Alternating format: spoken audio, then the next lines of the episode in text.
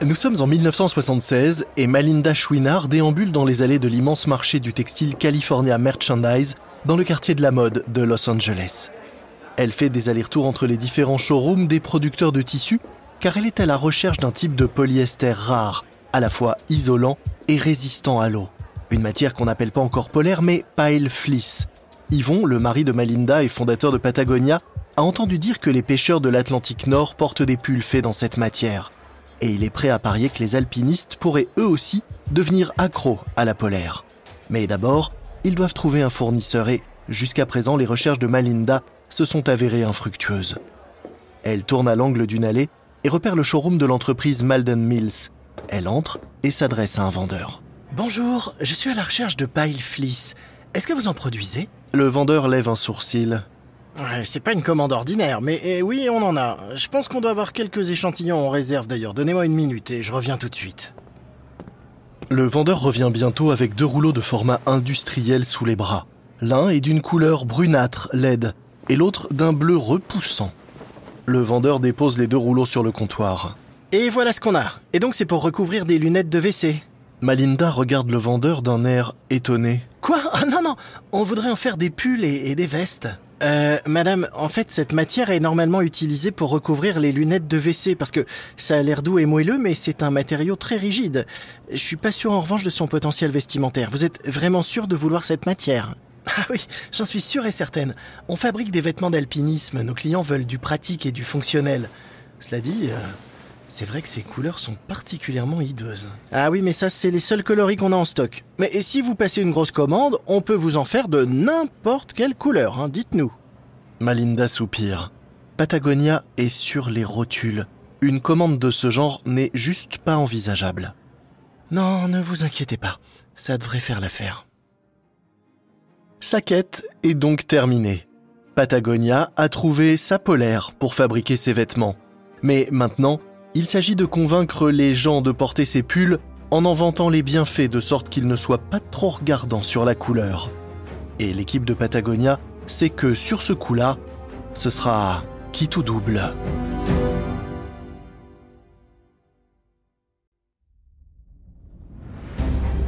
Vous écoutez Guerre de business de Wandery. Je suis Lomik Guillot.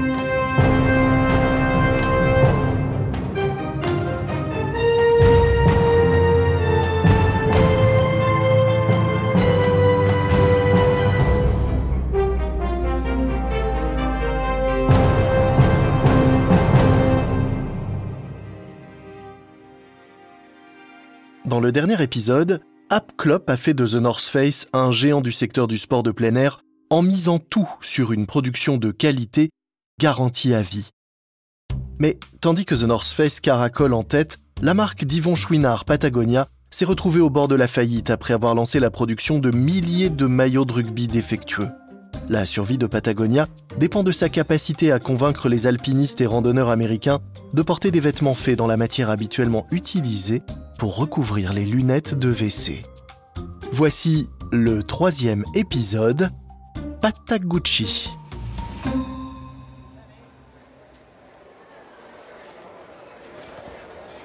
Nous sommes en février 1977 à Chicago où se tient le Salon national des articles de sport dans le centre de convention McCormick Place. L'endroit est noir de monde. Des dizaines de milliers d'acheteurs de la grande distribution déambulent à l'affût du prochain produit qui fera le buzz. Cette année, ce sont les vêtements de sport en matière synthétique qui sont à la mode. L'année précédente, une entreprise de Seattle, Early Winters, a lancé une première gamme de vêtements de sport fabriqués dans une nouvelle matière, le Gore-Tex. Et désormais, c'est toute l'industrie qui parie sur ce nouveau textile imperméable mais respirant, y compris The North Face qui est sur le point de lancer ses toutes premières parkas en Gore-Tex. Mais sur le stand Patagonia, en revanche, pas la moindre trace de Gore-Tex. À la place, la marque met en avant ses nouveaux suites en matière polaire. Une acheteuse, plus curieuse que les autres, prend une polaire couleur bleu pastel et touche la matière douce et moelleuse. Le directeur commercial de Patagonia, Tex Bossier, s'approche d'elle. Je vois que vous vous intéressez à nos polaires. Ah oui, euh, c'est assez original. C'est une matière très douce. Mais c'est quel type de fourrure exactement? De la fourrure, elle pense que c'est de la fourrure. Bossier s'en amuse, mais il conserve un visage impassible. C'est de la fourrure de caniche bleue de Sibérie. C'est très très rare, madame. L'acheteuse laisse retomber le pull, sa bouche formant un O de stupéfaction. Ah, je suis désolé, je me moque de vous. Je plaisante, c'est une matière totalement synthétique, 100% polyester. Si vous portez ça sous un par-dessus imperméable comme notre veste de pluie Foamback, eh bien vous serez au chaud et au sec même dans les conditions les plus extrêmes. C'est plus léger que la laine et ça sèche en quelques minutes. Rassurée, l'acheteuse décide de passer commande et elle n'est pas la seule à le faire. Car malgré les couleurs improbables, les revendeurs s'arrachent ces nouveaux suites en polaire ils sont convaincus que les clients seront intéressés par ces produits qui permettent de découvrir la montagne et la nature tout en étant au chaud et au sec. Et ils ont parfaitement raison car dans les mois qui suivent, les randonneurs, les alpinistes et les routards abandonnent leurs vieux pulls en laine et adoptent ces polaires. Les polaires Patagonia deviennent un basique des sports outdoor et permettent à l'entreprise de se tirer de son mauvais pas et de renouer avec les bénéfices. En 1979, les ventes de Patagonia enregistrent une hausse de 50%. Mais ses concurrents ne tardent pas à réagir et à inonder le marché de copies polaires. Pour conserver son avance et sortir du lot, Patagonia multiplie les produits à base de matières synthétiques. Patagonia s'associe au fabricant de textiles Malden Mills pour créer Bunting, un molleton extra fin.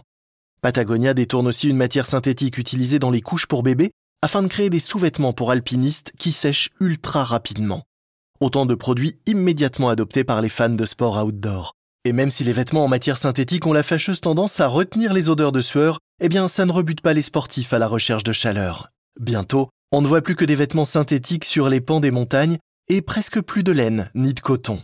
Les randonneurs et alpinistes du monde entier ne jurent plus que par les parkas en Gore-Tex, les doudounes polaires et les sous-vêtements en polypropylène. Et c'est alors que Patagonia décide d'introduire de nouvelles couleurs dans l'univers gris de la montagne. Une explosion de couleurs arc-en-ciel envahissent les pages du catalogue, jusqu'ici dominées par le gris et le kaki. Désormais, les clients de Patagonia se repèrent de loin sur les différents sommets. Ils portent des vêtements rouges, orange fluo ou encore rose vif. Des couleurs qui sont tout à fait dans l'air du temps en ce début des années 80 où le fluo est à la mode. Du coup, bientôt même les urbains branchés adoptent les polaires Patagonia et plus uniquement les randonneurs. Quelques mois plus tôt, Patagonia était pratiquement ruiné, au bord du dépôt de bilan. Et aujourd'hui, c'est la renaissance. Les ventes annuelles de la marque atteignent les 20 millions de dollars. Par contraste, The North Face doit se battre pour conserver son avance. La mode de la randonnée qui a boosté ses affaires à la fin des années 70 semble aujourd'hui s'essouffler. Surtout, The North Face doit faire face à la concurrence des produits asiatiques moins chers que ses vêtements made in America. Mais deux employés de The North Face pensent avoir la solution. Il faudrait juste que Klopp, le PDG, accepte de les écouter. Nous sommes en 1980 à Berkeley en Californie. John Kirchner et Bill Werlin, directeurs commerciaux de The North Face et fanatiques de ski alpin, tentent de convaincre Klopp. Werlin ne veut pas lâcher l'affaire. Écoute, moi je suis sûr que le marché du ski alpin va décoller. On a vraiment une place à prendre là. Mais Klopp secoue la tête. Non, pas question. La raison d'être de The North Face, c'est de proposer les meilleurs équipements, les plus fonctionnels.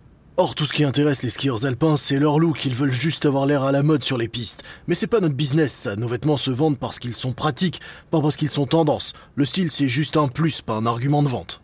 Les deux employés se regardent dépités. Contrairement à Klopp, ce sont tous les deux des adeptes du ski alpin et ils sont convaincus que leur patron a tort. Kirchner tente donc une autre approche. Hop, t'as déjà entendu parler de Théodore Levitt, n'est-ce pas? Ah, le spécialiste marketing de chez Harvard, ouais, bien sûr, je le connais, ouais. Bon, bien. Eh ben, selon lui, si les chemins de fer ont fait faillite, c'est parce qu'ils n'ont pas été capables d'envisager la situation dans son ensemble.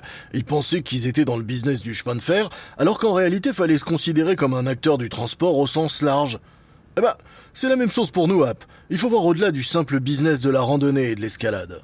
Werlin décide d'enfoncer le clou. Jusqu'à présent, l'industrie du outdoor s'intéresse pas aux skieurs comme nous. C'est vrai, on peut trouver des tenues à la mode, mais les skieurs veulent aussi de la qualité, des produits techniques. On pourrait appeler ça des vêtements pour sport extrême, des tenues conçues pour résister aux conditions les plus dures.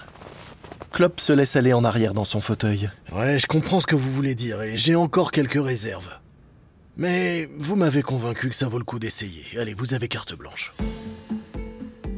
Les skieurs les plus assidus comprennent immédiatement l'intérêt des combinaisons en Gore-Tex avec leur fermeture éclair double et leur capuche ultra couvrante.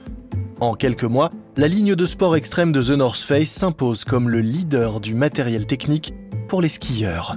Mais se lancer sur le marché du ski alpin n'est qu'un moyen parmi d'autres pour The North Face d'essayer de diversifier ses activités. L'entreprise lorgne aussi de l'autre côté de l'océan et cherche à se développer en Europe. En avril 1983, The North Face pose un premier pied sur le continent européen en rachetant une usine de vêtements de sport située en Écosse. Un rachat qui attire l'attention de Patagonia. Nous sommes en avril 1983 à Berkeley en Californie. App Club fait visiter les nouveaux bureaux de The North Face à Yvon Chouinard, le fondateur de Patagonia. Et ici, ce sont nos équipes marketing. Elles sont divisées en deux catégories. D'un côté, il y a l'équipe chargée des produits de randonnée, et là, juste derrière, c'est celle qui s'occupe de toute la ligne pour le ski. Klopp remarque que Chouinard regarde la lumière naturelle qui baigne les bureaux. Ah ouais, t'as vu? Euh, bah, Je me suis dit que puisqu'on était une marque de vêtements d'extérieur, fallait laisser entrer le dehors dedans, avec des grandes baies vitrées qui laissent passer la lumière et des lucarnes pour que l'air frais circule. C'est ce genre de choses que tu voulais voir, non? Ouais, on cherche des idées pour créer notre propre campus Aventura. The North Face et Patagonia sont certes deux marques rivales, mais elles se voient plus comme des jumelles que comme des concurrentes. Chacun respecte les produits de l'autre et les deux entreprises sont convaincues qu'elles ont tout intérêt à faire grossir le marché en le développant à deux plutôt qu'à se faire concurrence en cherchant à se prendre des parts de marché. The North Face pèse deux fois le poids de Patagonia. C'est donc un peu le grand frère qui partage ses conseils avec son Benjamin. Et c'est pour cela que Chouinard aimerait bien lui proposer une alliance.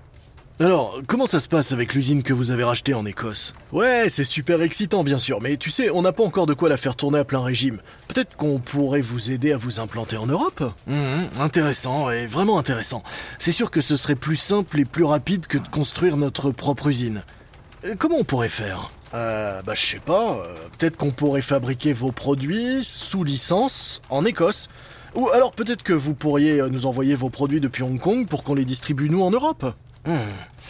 Laisse-moi un peu de temps, je vais y réfléchir. Mais les discussions informelles autour d'une alliance entre The North Face et Patagonia n'iront pas plus loin.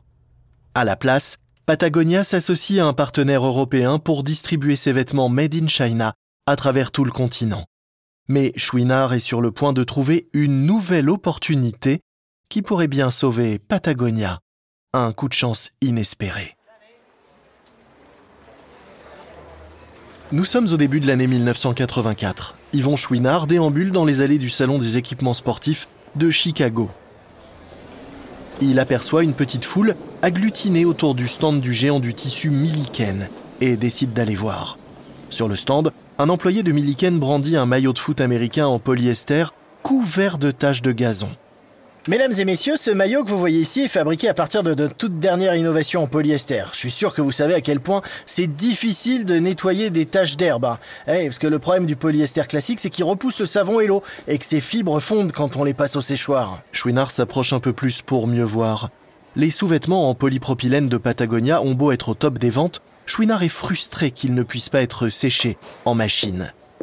Le démonstrateur de chez Milliken s'approche au-dessus d'un seau rempli d'eau savonneuse et commence à frotter le maillot.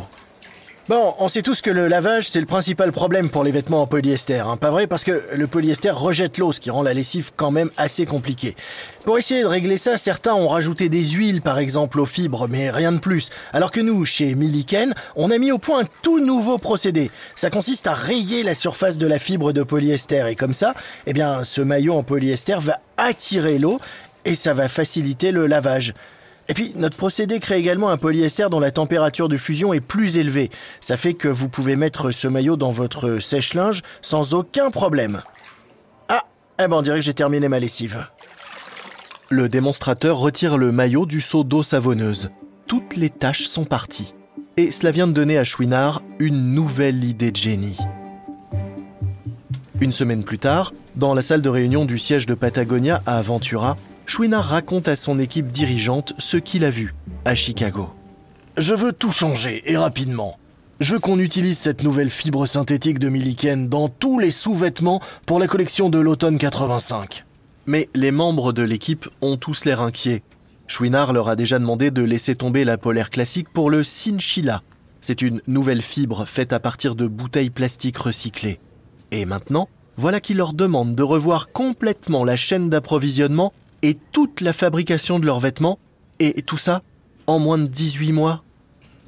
Chris McDivitt, le PDG de Patagonia, prend la parole. Yvon, on bosse déjà sur l'intégration du Cinchilla pour la collection de l'automne 1985. Les vestes polaires et les sous-vêtements sont les produits qu'on vend le plus. Et changer les deux à la fois, ça pourrait vraiment s'avérer problématique, surtout s'il y avait le moindre pépin dans la production. Mais Chouinard n'est pas du genre à changer d'avis. Non, non, non, non, non. Nous ferons les deux et en même temps. Parce que si jamais nous attendons, nous prenons le risque qu'un de nos concurrents le fasse avant nous. Alors, nous devons être les premiers sur le marché. Nous devons être à la pointe de l'innovation et il n'y a pas de débat à avoir là-dessus. L'équipe de Patagonia déglutit. Ils ont donc moins de 18 mois pour revoir totalement leur chaîne d'approvisionnement et de fabrication et y intégrer deux tissus avec lesquels ils n'ont pas l'habitude de travailler. C'est une véritable course contre la montre dans laquelle il n'y a pas de place pour la moindre erreur. Patagonia semble faire un pari fou sur deux de ses gammes de produits les plus vendus. Il n'y a que sa gamme de shorts d'escalade qui ne sera pas modifiée. Si les équipes de Patagonia ratent cette transformation, ça va laisser un trou béant dans les finances de l'entreprise. Une perte sèche qui pourrait bien lui être fatale.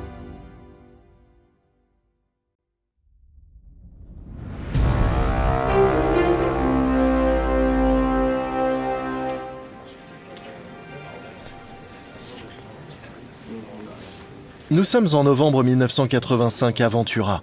Les dirigeants de Patagonia se retrouvent pour un comité de direction. Mais une surprise les attend dans la salle de réunion. Yvon et Malinda Chouinard. Habituellement, les fondateurs et propriétaires de Patagonia n'assistent pas à ces réunions. Ils laissent leur PDG Chris McDivitt et son équipe suivre leurs consignes et gérer la marche quotidienne de l'entreprise. Mais aujourd'hui, ils ont quelque chose à dire c'est Malinda qui prend la parole en premier.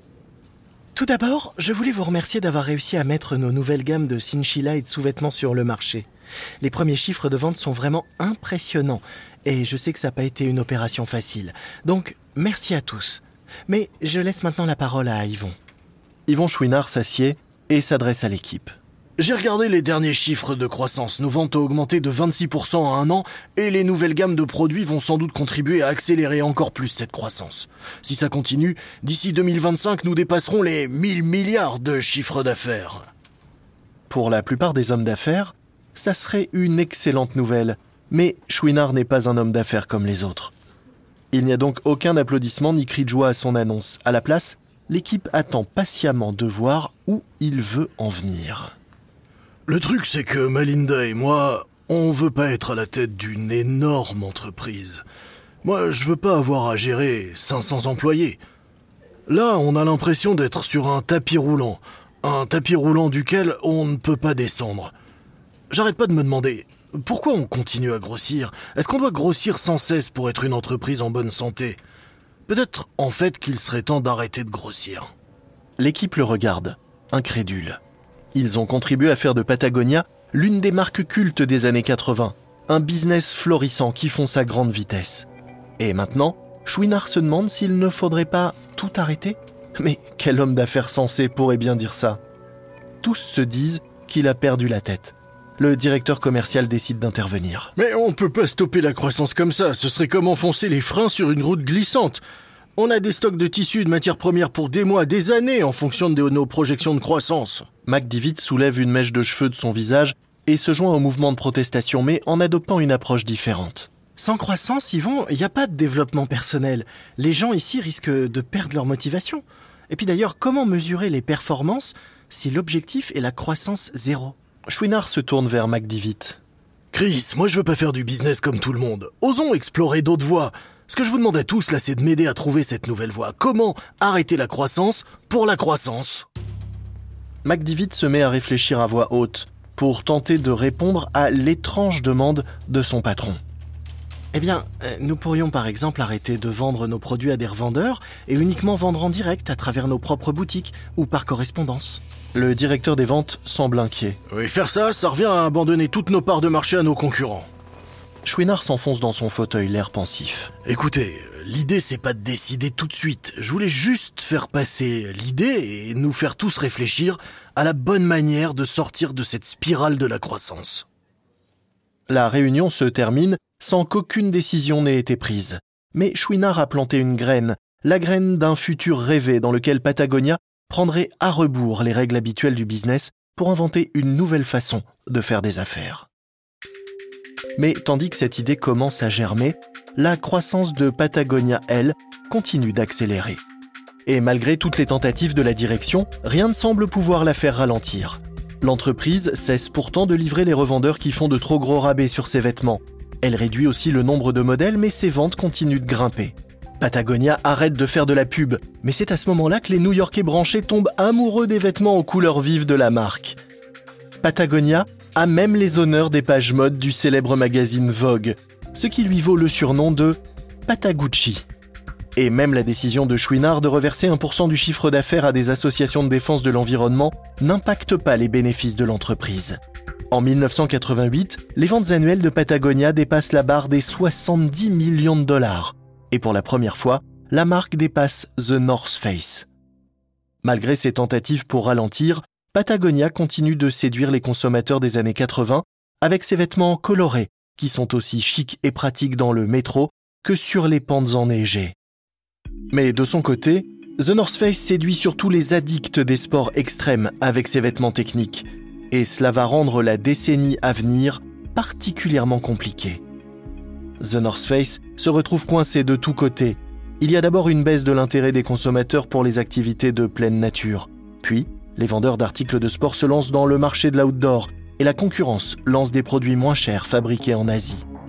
Pour maintenir The North Face à flot, le PDG Ab multiplie les stratégies. Il rachète des petites marques concurrentes, il ouvre de grandes boutiques dans les centres commerciaux pour rendre la marque visible des consommateurs. Il lance aussi de nouvelles lignes de sportswear, mais aussi des bagages et même des chemises et des cravates. Mais l'élargissement de la gamme de produits et les investissements dans les magasins laissent The North Face à court d'argent. Et la trésorerie n'est pas le seul problème de Klopp. Nous sommes au printemps 1988. App Klopp boit des bières avec un membre du conseil d'administration de The North Face dans un restaurant de poissons de Berkeley, en Californie.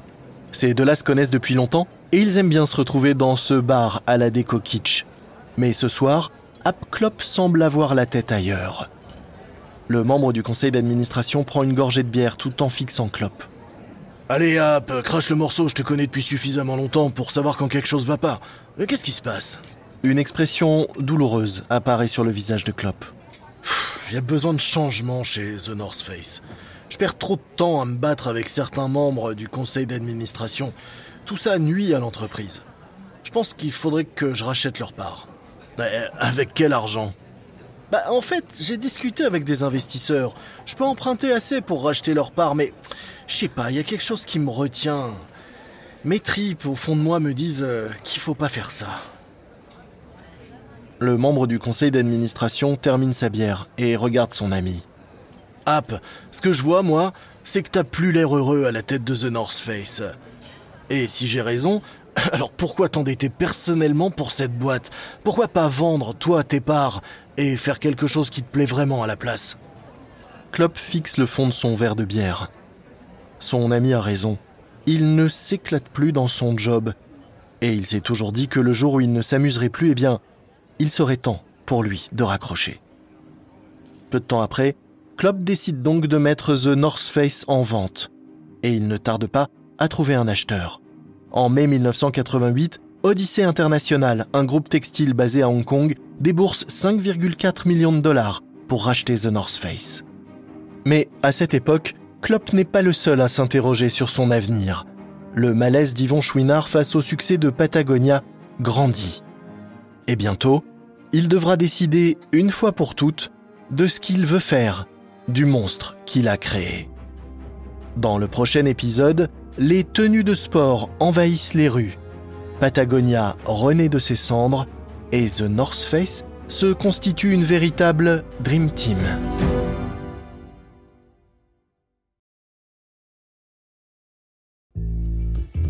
J'espère que vous avez apprécié ce nouvel épisode de Guerre de Business, The North Face contre Patagonia de Wandery.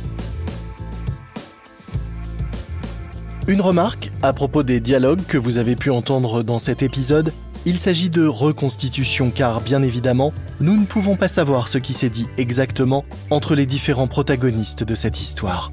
Mais sachez que ces mises en scène se basent sur un sérieux travail de recherche et de documentation. Je suis Lomik Guillot.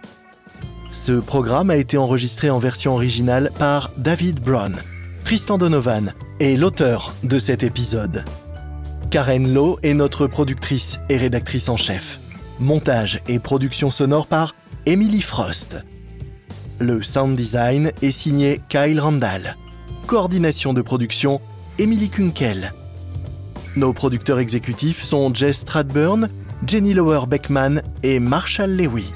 Créé par Hernan Lopez pour Wandery.